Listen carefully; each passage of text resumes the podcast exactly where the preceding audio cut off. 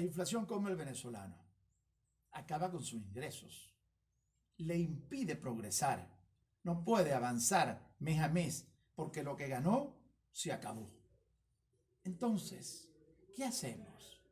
Activar la economía, el empleo que lo mantenga o darle el empleo. Y buscar las alternativas en medio de las dificultades que tenemos que el venezolano enfrente la inflación.